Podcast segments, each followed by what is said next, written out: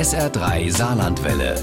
Guten Abend aus dem Leben. Heute machen wir bei SA3 aus dem Leben eine kleine Zeitreise. Es geht in die Zeit Napoleons. Der Todestag Napoleons jährte sich Anfang Mai zum 200. Mal. Gemeinsam mit der Historikerin der Universität des Saarlandes, Gabriele Clemens, blicken wir ja auf die Spuren, die der Kaiser der Franzosen und seine Zeit bei uns in der Region hinterlassen haben. Schönen guten Abend, Frau Clemens. Und ja, schön, dass Sie mit uns eine kleine Zeitreise heute Abend machen. Guten Abend. Frau Clemens, wie waren die Reaktionen, als Napoleon vor 200 Jahren gestorben ist? Die Reaktion wird sehr verschieden gewesen sein. Seine Gegner waren mit Sicherheit erleichtert, dass er nicht mehr versuchen konnte, an die Macht zurückzukehren. Das hat er ja nach seiner ersten Abdankung ja getan. Aber er hat auch sein Tod hat mit Sicherheit auch viel Bestürzung ausgelöst unter seinen zahlreichen mhm. Anhängern. Napoleon kennt bis heute jeder, klar, seine Kopfbedeckung, denn Zweispitz, auch diese typische rechte Hand mhm. in der Weste. Ja, für die einen, für die einen sind noch fasziniert von ihm als Kaiser mhm. der Franzosen, aber es gibt auch Kritik an ihm. Viele scheiden sich, also die Geister scheiden sich teilweise. Hm, warum ist das so, dass er die einen fasziniert und die anderen sagen, um Himmels Willen? Ja, er hat ja äh, große Teile Europas äh, erobert und dann auch äh, Monarchen vom Thron gestürzt. Andererseits hat er die Franzosen auch wirklich äh, zur, zum Ruhm geführt, ein riesiges Empire geschaffen. Und deshalb spaltet er die Menschen bis zum heutigen Tage. Heute macht man ihm auch teilweise unsinnige Vorwürfe, er sei ein Rassist gewesen und dergleichen. Aber das ist anachronistisch. Das macht keinen Sinn. Wenn wir mal gucken, viele haben so ein Bild von ihm im Kopf. Wer war er und ähm, ja, wo kam er her? Ja, er kam aus kleinem Adel, aus Korsika und er konnte aufgrund seiner adligen Herkunft eine Offizierslaufbahn anstreben. Das hat er gemacht. Er ist in Frankreich ausgebildet worden.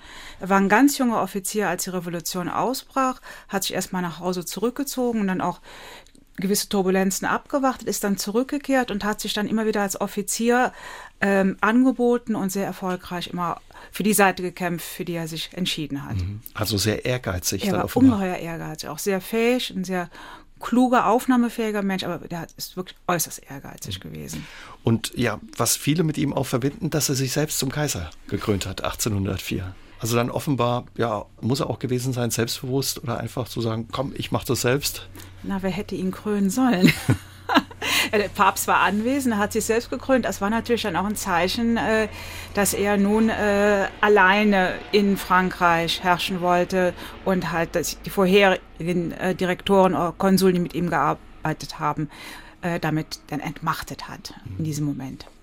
Was war er für ein Typ? Man liest über ihn, dass er ein Draufgänger war. Sie sagen klar, er war sehr ehrgeizig. Was war er für ein Typ? Auf jeden Fall war er ein ungeheuer ehrgeiziger Mensch mit einer ganz schnellen Auffassungsgabe und ja, mit Sicherheit auch rastlos und klug. War er wirklich so klein, wie man immer sagt? Nein, nein, nein, überhaupt nicht. Also äh, für unsere heutigen Verhältnisse war er klein, damals war er durchaus mittelgroß. Er war, glaube ich, 1,68, das war zu Beginn des 19. Jahrhunderts. Damit war er kein kleiner Mann. Wie kam Napoleon überhaupt zu uns in die Region? Vor allen Dingen, wie kam unsere Region ja unter den Einfluss Napoleons, Frau Clemens? Als Napoleon an die Macht kam, gehörte das Saarland schon seit Jahren zu Frankreich, denn es war im Zuge der Revolutionskriege erobert worden, 1792. Es gab dann erst Jahre der Besatzung, die Truppen standen im Land, man musste hohe Kontributionen, also Summenzahlen an Frankreich. Dann wurde das Gebiet aber von Preußen und Österreich abgetreten in Geheimverträgen und ab dem Moment gehörte es zu Frankreich und alle wichtigen Reformen, die im Lauf der Revolution in der ersten liberalen Phase durchgesetzt waren, die wurden mit einem Mal 1798 auf das Saarland übertragen. Als Napoleon zwei Jahre später an die Macht kam, war das Reformwerk schon geschehen, aber er hat an diesen Errungenschaften festgehalten. Also die Gleichheit aller vor Gericht, die Neuorganisation von Gerichten, von der Verwaltung und vieles andere mehr, die Emanzipation der Juden, alles das wurde von ihm nicht angerührt. Im Gegenteil, er hat von sich selbst gesagt, er sei der Erbe der Revolution, er würde die Revolution zu einem glücklichen Ende bringen und das hat er auch getan. Er mhm. hat alle liberalen Gesetze bestätigt und nachher noch in mhm. Gesetzbücher Wa gegossen. Warum hat er das gemacht? Haben die Leute sich daran gewöhnt gehabt und er wollte sich nicht mit ihnen anlegen? Na, also was hier erreicht worden war 1798, man kann sagen, das Saarland wurde, oder die, die Saarregion, das Saardepartement wurde in die Moderne katapultiert, die Bauern wurden befreit, der Adel hat seine Privilegien verloren und dahinter wollte man nicht zurück. Und Napoleon war immer auf die Eliten angewiesen und die Eliten damals waren reiche Bürger oder sehr gut ausgebildete Bürger und auf deren Kooperation war er zwingend angewiesen. Mhm. Klingt aber so, als wäre das für die Menschen nicht unbedingt schlecht gewesen es wurde den Menschen auch viel zugemutet. Mhm. Äh, zum Beispiel die Zünfte wurden aufgelöst, also die Handwerker mussten sich plötzlich einem freien Markt stellen. Aber die positiven Seiten dieser französischen Zeit und die Zeit Napoleons würde ich höher bewerten als die negativen. Welche Rolle spielte denn unsere Region, das Saardepartement, mhm. wie Sie gesagt haben, damals in dem großen Reich von Napoleon? Keine besondere. es war ein Departement und dann nachher 110 auf dem Höhepunkt seiner Macht. Es war vielleicht von daher ein besonderes äh, Departement, weil in dieser Zeit dann auch die Eisenindustrie an Schwung gewinnt. Mhm. Wie müssen wir uns das vorstellen? Sah das in etwa so aus wie das Saarland heute oder wie groß war das? Die, die, Grenze ist äußerst kompliziert. Also Trier war die Hauptstadt, die Präfekturhauptstadt. Äh, es, war, es entsprach nicht dem heutigen Gebiet. Das ist aber ziemlich kompliziert mhm. mit den Grenzverschiebungen. Also viel, viel größer dann? Nicht sehr viel größer. Aber zum Beispiel Saarlouis gehörte noch dazu, aber Teile der Pfalz und des pfälzischen Teils des Saarlandes gehörten nicht dazu. War er eigentlich mal selbst hier in der Region gewesen? Ja, äh, aber immer nur auf der Durchreise. Und zwar hat er 1804 nach seiner Selbstkrönung sein ganzes Reich besucht, ist in jedem äh, Departement gewesen und er ist mehrfach durch Saarbrücken gereist, wenn er auf dem Weg zum Rhein war. Denn es gab diese berühmte Kaiserstraße und die führte von Paris über Reims, Metz durch Saarbrücken nach Mainz. Und die hat er mehrfach benutzt. Das wissen wir auch auf seinem letzten fatalen Russlandfeldzug. In St. Ingbert gibt es ja auch eine Kaiserstraße. Steht die auch in Verbindung mit ihm? Stammt die noch aus ja. der Zeit? Ja, das ist die. Wie haben die Leute damals auf ihn reagiert, ja, wenn er durch die Region gezogen ist? Ja, meistens, wenn ein König oder ein Kaiser durch eine Region äh, gezogen ist, dann wurde er am Straßenrand schon äh, begrüßt. Man hat ihn gefeiert und man hat Salutschüsse abgeschossen. Das gehörte aber auch zum Programm. Also keine großen Widerstände, oder? Nein. Also gerade hier im Saardepartement haben wir wenig Widerstand. In Blieskastel gibt es auch einen Napoleonbrunnen in der Altstadt. Wieso das? Äh, das war die, eine Initiative der lokalen Eliten, die wollten ihn damit huldigen.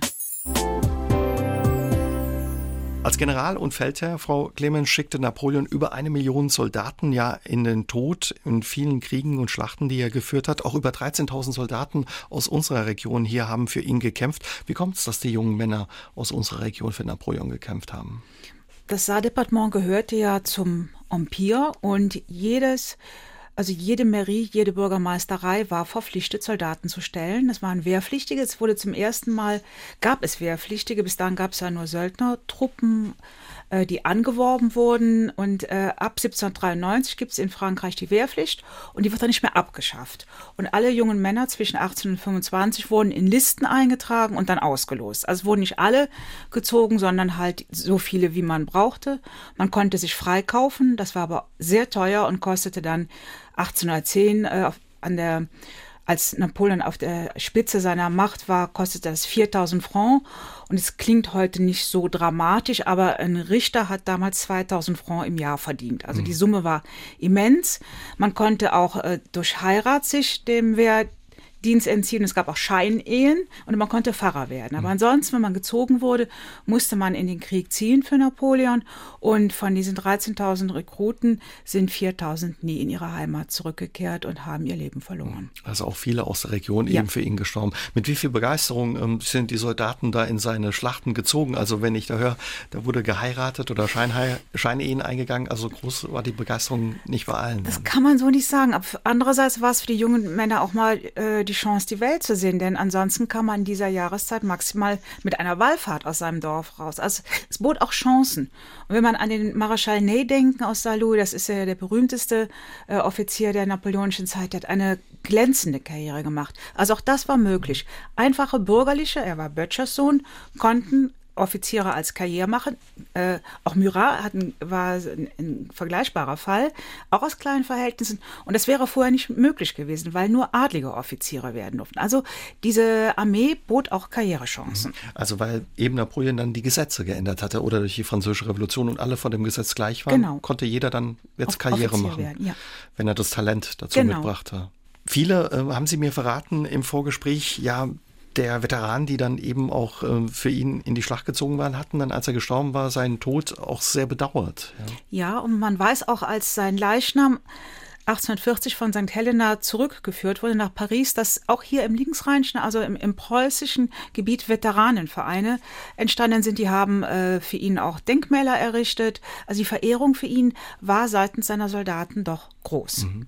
Wen haben wir denn Oberlisken in äh, Blieskastel angesprochen? Gibt es sonst noch solche Denkmäler, die aus dieser Zeit es entstanden gibt, sind? Es gibt einige hier, sowohl im, im Rheinland, in der Pfalz als auch im Saarland, ja. Hat das Saarland sehr gelitten auch unter dieser Zeit? Wurde viel zerstört in dieser Zeit auch? Es wurde viel zerstört bei äh, vor Napoleon. In dem Moment, wo Napoleon an die Macht kommt, gehört das Saarland ja zum Empire und äh, wird sogar wirtschaftlich gefördert. Ähm, da, dort hat es nicht gelitten. Es leidet dann wieder, als Napoleon verliert und die Truppen zurückfluten und die Preußen und die russischen Truppen kommen und durchs Land ziehen. Das sind immer Situationen, die für die Bevölkerung dramatisch sind, weil die Truppen sich aus dem Land ernährt haben und 80 Prozent der Menschen waren ohnehin arm. Die, die Lebensmittelversorgung war nie völlig gesichert. Und wenn dann noch Truppen durchziehen, dann mhm. wird es dramatisch. Für Sie, Frau Clemens, ist Napoleon ja durchaus spannend, aber noch spannender, haben Sie mir verraten, ist für Sie ja die Zeit, in der er gelebt hat. Was macht diese Zeit für Sie so spannend? Spannend ist, dass die Saarländer oder Rheinländer Pfälzer aufgrund ihrer Zugehörigkeit zu Frankreich mit einem Mal in die Moderne katapultiert wurden. Es war sicher, sicher auch mit Belastungen behaftet, aber insgesamt äh, wird hier im Linksrheinischen aufgrund der Zugehörigkeit zu Frankreich vieles erreicht, wofür man rechtsrheinisch in den anderen deutschen Staaten noch lange kämpfen mussten. Mhm. Also etwa die Bauernbefreiung, die Judenemanzipation, dass der Adel seine Vorrechte verloren hat, dass alle Menschen gleich waren und dass jeder Karriere machen konnte. Natürlich war das keine, noch keine gleiche Gesellschaft, aber sie war viel offener als im Rechtsrheinischen. Die Franzosen haben viel modernisiert, viele Neuerungen mitgebracht. Auch in der Verwaltung wurde viel verändert. Klingt erstmal nicht so spannend, hatte aber offenbar doch große Auswirkungen auf naja, das Leben der Menschen. Aber die Verwaltung vorher war sehr umständlich und dort wurde auch nicht das Leistungsprinzip beachtet. Und jetzt wurde die ganze Region ja neu organisiert. Äh, in gleich große Departements unterteilt, dann in Arrondissement, Kantone, Merien. Vorher war das viel zersplitterter, ungleichgewichtiger und äh, die Verwaltung funktionierte nun besser, schneller. Und das Interessante ist auch die Beamten, die hier während der französischen Zeit mit dieser neuen Verwaltung gearbeitet haben, die haben nach 1815 in preußischer, aber auch in pfälzischer äh, unter pfälzischer äh, oder in der Pfalz unter Bayern äh, für diese Verwaltung gekämpft, weil sie moderner war, effizienter, effektiver und auch ähm, Korruption schlechter möglich war. Also Sie haben wurde sich aufgedeckt. eingesetzt dann dafür, dass es ja, erhalten bleibt. Und es blieb erhalten. Die Preußen und die Bayern, die wollten gar nicht die Region eigentlich haben, dann nach Nein, 1815. Es, genau, also es ist so, dass auf dem Wiener Kongress, äh, es war ja ein Riesengeschacher um Menschen, also um Steuerzahler, um, um Seelen wurde da gekämpft. Aber Preußen wollte eigentlich Sachsen haben, ganz Sachsen äh, einvernehmen, weil es ja dann auch regional gleich an sein eigenes Territorium angegrenzt hat. Und Bayern wollte die Pfalz auch nicht, sondern Salzburg und das Umland. Salzburg und das Umland, das hat Österreich verhindert. Und Preußen äh, und Österreich haben verhindert, dass Preußen ganz Sachsen bekommt. Und so musste es notgedrungen die Wacht am Rhein spielen und äh, das linksrheinische Gebiet übernehmen und Westfalen, ohne dass es ja eine territoriale Verbindung zum, zum Kernreich gab. Mhm. Also mit zehn, zehn Knirschen das übernommen. Ja, aber man hat es natürlich genommen, vor allem das Rheinland und mit dem Saarland, das war wirtschaftlich die boomende Region im späteren Deutschen Bund. Hing das auch schon mit den Franzosen zusammen? Das Interessante ist ja, dass hier vieles vorher den Fürsten gehört hat oder an Feudalbesitz gebunden war. Und in der französischen Zeit wird der Feudalbesitz ja äh, aufgehoben. Die, etwa die Kohlegruben äh, werden dann äh, enteignet bleiben. Sie bleiben aber beim Staat, sind aber nicht mehr unter diesem, unter diesen feudalen Rechten. Und vieles wird auch verkauft. Etwa die Stumms haben in der französischen Zeit ihre Hüttenwerken in Neunkirchen äh, in Paris Napoleon abgekauft. Und dann war es Privatbesitz und mit Privatbesitz geht man immer anders um als mit gepachtetem Besitz. Und das war ein wichtiger Schritt in die wirtschaftliche Moderne, dass hier, aber auch im Hunsrück oder auch in der Pfalz, äh, die Unternehmer, die vorher die Hütten gepachtet hatten, die nun kaufen konnten. In der vergangenen Stunde, Frau Clemens, haben wir uns schon unterhalten ja über die Veränderungen und auch Modernisierungen, die Napoleon und auch die französische Zeit hier bei uns in der Region mit sich gebracht haben, in der Gesellschaft, aber auch in der Verwaltung und in der Justiz, aber auch die Wirtschaft wurde modernisiert. Wie sah diese Modernisierung aus? Ja, was ein ganz wichtiger Schub war, dass die Güter der katholischen Klöster und des Feudaladels oder von der katholischen Kirche im Allgemeinen, die wurden verstaatlicht und die wurden aber nicht in Gänze vom Staat behalten, sondern die wurden wieder verauktioniert, die wurden verkauft und man weiß, dass hier in dem ganzen Linksrheinischen zwischen 1803 und 1813 insgesamt 17.000 Objekte versteigert worden sind. Das klingt auch nicht viel, aber es hat 12 Prozent der nutzbaren Fläche betroffen. Mhm. Und das ist enorm. Vor allem, wenn man dann noch bedenkt, dass mit Agrargütern die besten Gewinne zu machen waren. Also die Klöster verlieren diese ähm, Güter und reiche Bürger kaufen die auf den Präfekturen, auf den vier Präfekturen im Linksrheinischen, verkaufen aber häufig auch wieder weiter.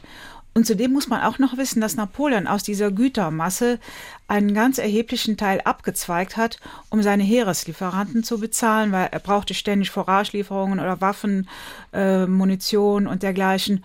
Und diese Heereslie er war schwer verschuldet bei seinen Heereslieferanten. Und 1805 tritt er ganz viele Güter hier aus dieser Region an diese Heereslieferanten ab. Die haben kein Interesse an langfristigen Investitionen und verkaufen die Güter gleich mhm. wieder weiter.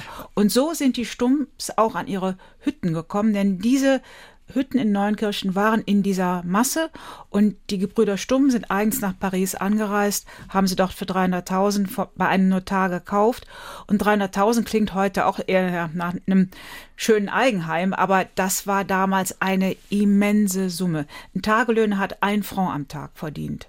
Wahnsinn. Dann bekommt diese Summe eine ganz andere wie, Gewichtung. Wie müssen wir das vorstellen? Also richtig Auktion, wie wir das kennen? Man reist ja, äh, ja, ja, nach also Paris also, und es wurde dann geboten. Nein, also viele Güter wurden hier in Trier auf der Präfektur. Also wenn man aus, etwas aus Saarbrücken kaufen wollte, muss man eins nach Trier reisen. Das kostete auch Geld und Zeit. Das konnten sich auch nur Reiche leisten. Das waren die öffentlichen Auktionen. Die anderen äh, Güter, die der, die Napoleon an die Heereslieferanten abgetreten hat, die kann man nur wiederum, äh, die wurden privat verkauft, aber nicht verauktioniert.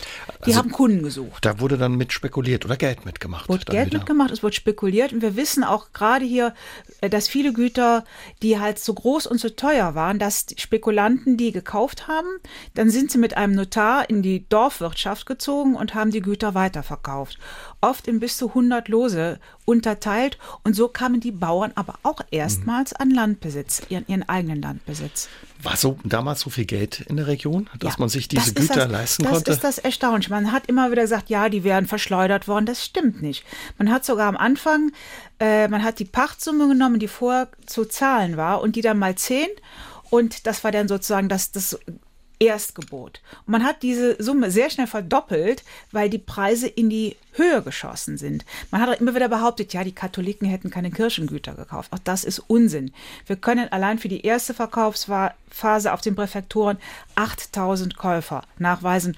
Und ähm, das waren auch mehrheitlich mhm. Katholiken. Vielleicht nicht gerade in Saarbrücken, aber Köln, Aachen, Mainz, da hat das ja auch alles stattgefunden. Und äh, die Kirche und der Adel waren sicherlich nicht begeistert, dass man ihnen das abgenommen hat und dann ja, aber so es war, äh, es war nun auch keine besondere Gemeinheit, die die Franzosen sich da ausgedacht haben, wenn man bedenkt, dass Josef II., der Kaiser von äh, Österreich, 1772 in seinen erzkatholischen äh, Erblanden auch diese Säkularisation durchgeführt hat, dann sieht man einfach, es ist in dieser Zeit einfach so gewesen, dass die Klöster als überlebt galten. Und vor allen Dingen die Insassen waren noch nicht besonders beliebt. Es gab sehr viele böse Karikaturen von dicken Mönchen oder von dicken Geistlichen, weil dick zu sein war damals ein absolutes Wohlstandszeichen und sich dick essen war etwas, was 80 Prozent der Menschen nicht konnten.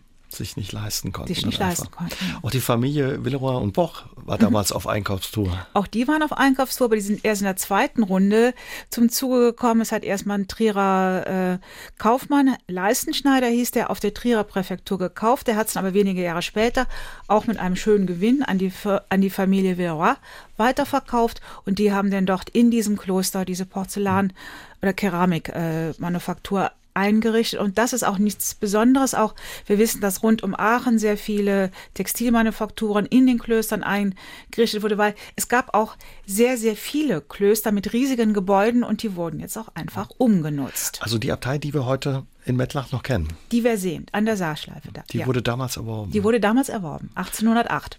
Wahnsinn. Und Napoleon, Sie sagen, hat quasi seine, ja, seine Kriege und seine Schlachten, seine Soldaten, seine Armeen damit finanziert. Auch, ja. Viel hat sich verändert in der Wirtschaft, in der Verwaltung, aber auch in der Justiz. Auch ja, das gesellschaftliche Leben hat sich verändert. Ja, wie sagen Sie, es ist eine neue Form der Geselligkeit entstanden. Was heißt das? Wie müssen wir uns die vorstellen? Ja, es gab schon vor Napoleon im Ancien Regime erste Freimaurerlogen. Und Freimaurerlogen waren ein Ort, wo sich äh, Männer jenseits der Stände treffen konnten. Ansonsten waren Adel und Bürgerliche streng getrennt. Die gab es schon vor der napoleonischen Zeit, aber Napoleon war ein großer Anhänger dieser Logen, hat es auch gefördert. Und es gab äh, in vielen Städten, leider nicht in Saarbrücken, aber in Trier, es gab auch eine in Saarlouis, und in Zweibrücken gab es Logen und das war die Möglichkeit für Männer, sich zu treffen und sie hatten doch die Idee, dass sie durch gemeinsame Diskussionen sich selbst verbessern könnten oder auch wohltätig sein können. Dann gab es in vielen Städten Lesegesellschaften, weil ein Buch war damals sehr teuer. Ein Buch kostete ein Franc es war ein Tagelöhnergehalt und dann hat man sich zusammengetan. Jeder hat einen hohen Beitrag bezahlt. Man hat gemeinsam Bücher gekauft, die konnte man ausleihen. Dort gab es ein Billard, dort konnte man ein Glas Wein trinken und dort hat man natürlich auch diskutiert, politisiert und die Töchter mhm. verheiratet. Und es gab äh, weiterhin auch Casinogesellschaften, auch hier äh, in Saarbrücken. Und wenn man heute sieht, wo der Landtag tagt, dann ist denn das Haus des Casinos aus dem späteren 19. Jahrhundert. Aber auch das ist eine Geselligkeitsform, die äh, geschätzt wurde von Napoleon, weil er ein großes Interesse daran hatte, dass die äh, Eliten sich äh, miteinander mischen, auch die französischen mit den Einheimischen, aber auch äh, Militärs mit Kaufleuten oder auch mit Bildungsbürgern. Sie haben vorhin auch schon angesprochen, dadurch, dass der Feudaladel abgeschafft wurde und ja der Adel seine Rechte verloren hat und alle vor dem Gesetz gleich waren, konnten auf einmal auch Menschen aus anderen niederen Schichten Karriere machen. Mhm. Marshall Ney aus Saarlouis haben Sie angesprochen. Mhm. Gab es noch andere aus ja, der Region hier bei uns, die damals Karriere gemacht haben? Also man so vorurteilsbehaftete pro-russische Schriften behaupten ja immer, die Beamten seien alle aus Frankreich hingekommen, hätten sich die Taschen vollgestopft und wären 1814 wieder davongezogen. Was aber völlig übersehen wird, dass es auch hier für Menschen aus der Region möglich war, im Empire Karriere zu machen.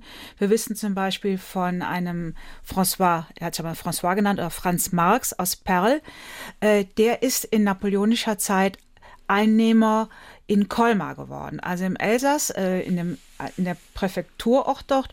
Und äh, so ein Receveur generell war die absolute Spitze der Finanzverwaltung in einem Departement. Er hat erhebliches verdient und er ist auch nach 1815 geblieben. Er, ist, er war wohl akzeptiert, also in Colmar beerdigt und ich würde sagen, den hätte ich geheiratet, denn das Gehalt, was dieser Mann äh, hatte, das war schon äh, sehr überdurchschnittlich. Eine gute Partie dann damals. Eine sehr gute Partie. Woher wissen Sie das alles? Gibt es noch viele Quellen aus dieser Zeit?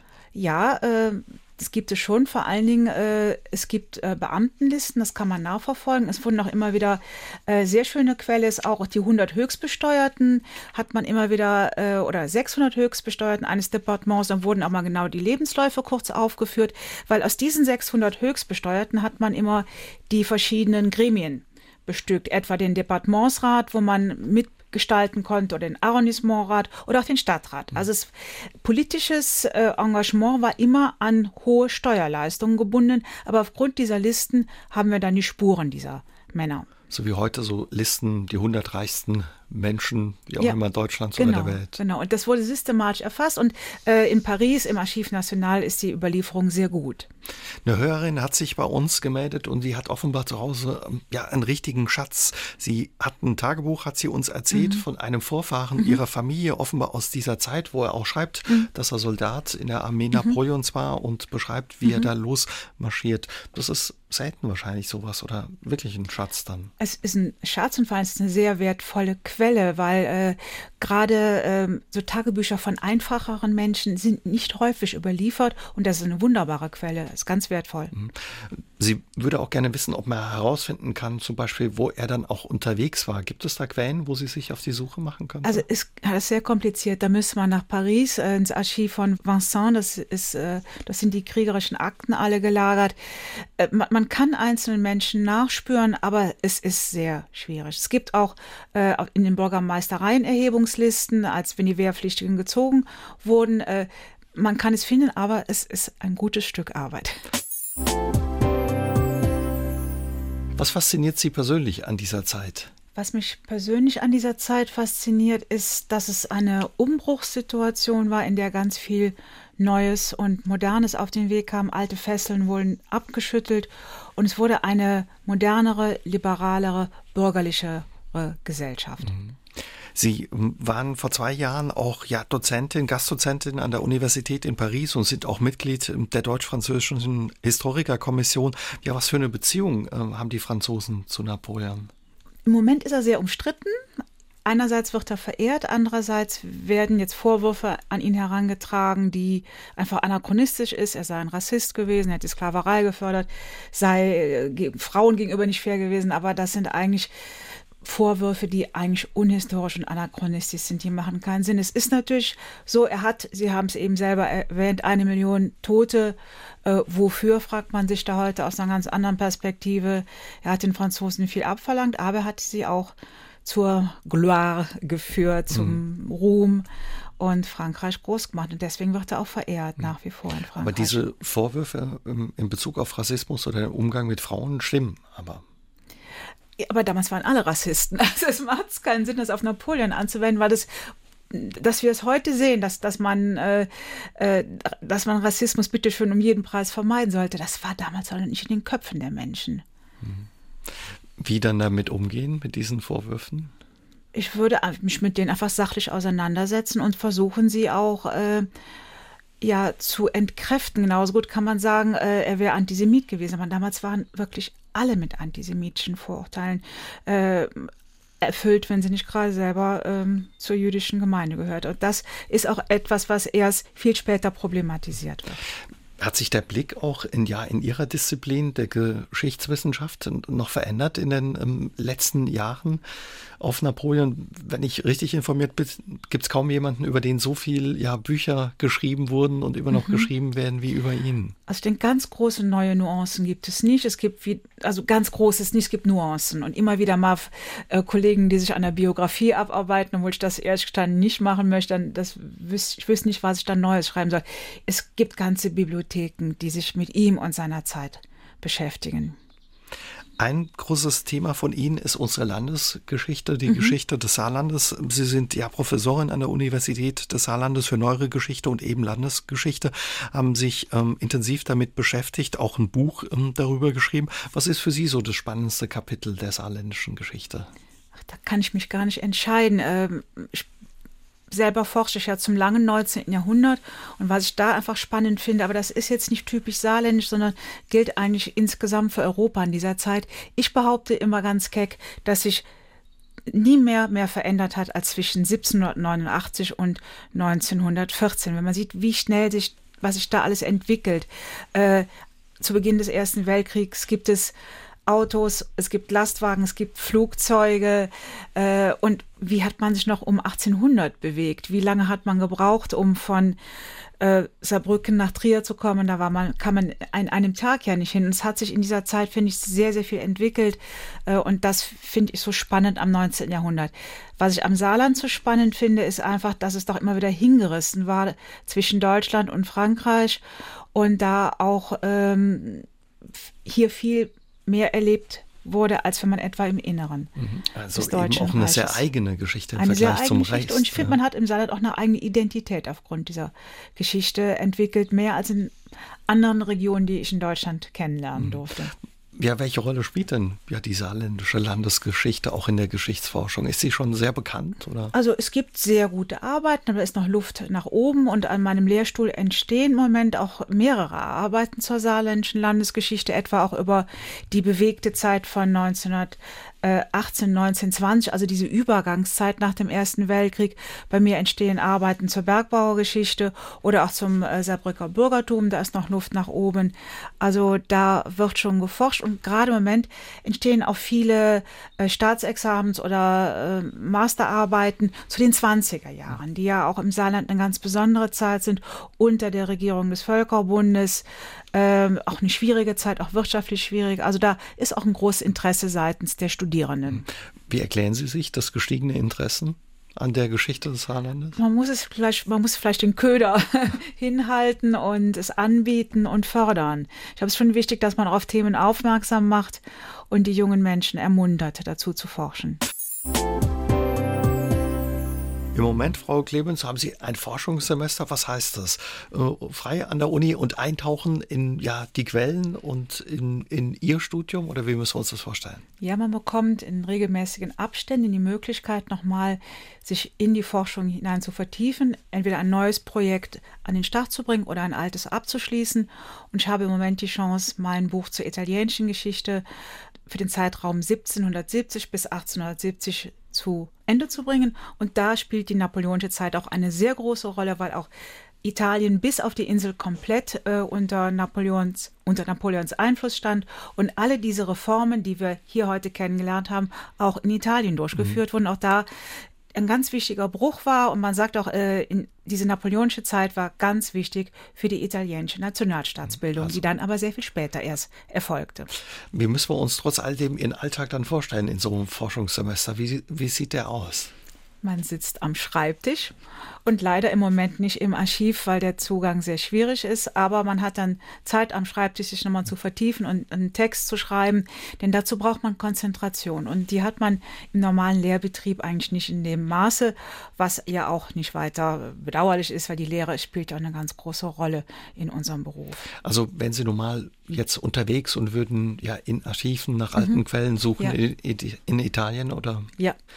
Wenn wir noch mal gucken, weil Sie eben gerade auch das Europäische bei mhm. Napoleon angesprochen haben. Er hat ja das, was wir hier in der Region äh, von ihm gehört haben, von Ihnen auch im Rest Europas quasi ja mhm. eine Art Stempel aufgedrückt. Ja, man kann sagen, also auf der Höhepunkt seiner Macht 1810 kann man sagen, war sein Empire, es erstreckte sich von Warschau bis Madrid und von Hamburg bis nach Reggio Calabria, also bis zur Stiefelspitze. Und überall dort, wo er oder seine Brüder oder seine Schwäger äh, regiert haben, wurden aber immer wieder diese ganzen Reformen eingeführt. Überall gab es diesen Sprung in die Moderne und überall hat man auch nach der Restauration, nach dem Wiener Kongress wieder dafür gekämpft, in europäischen Revolutionen. 1830, 1848. Also dieses napoleonische Erbe oder das Erbe der französischen Revolution wirkt sich während des gesamten 19. Jahrhunderts aus. Und eben auch bei uns hier in der Region. Auch hier bei uns in der Region.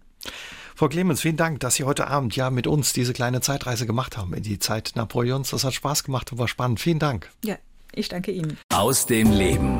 Der SR3 Talk am Dienstagabend ab 20.04 Uhr gibt's auch zum Nachhören auf sr3.de, auf YouTube und in der ARD Audiothek.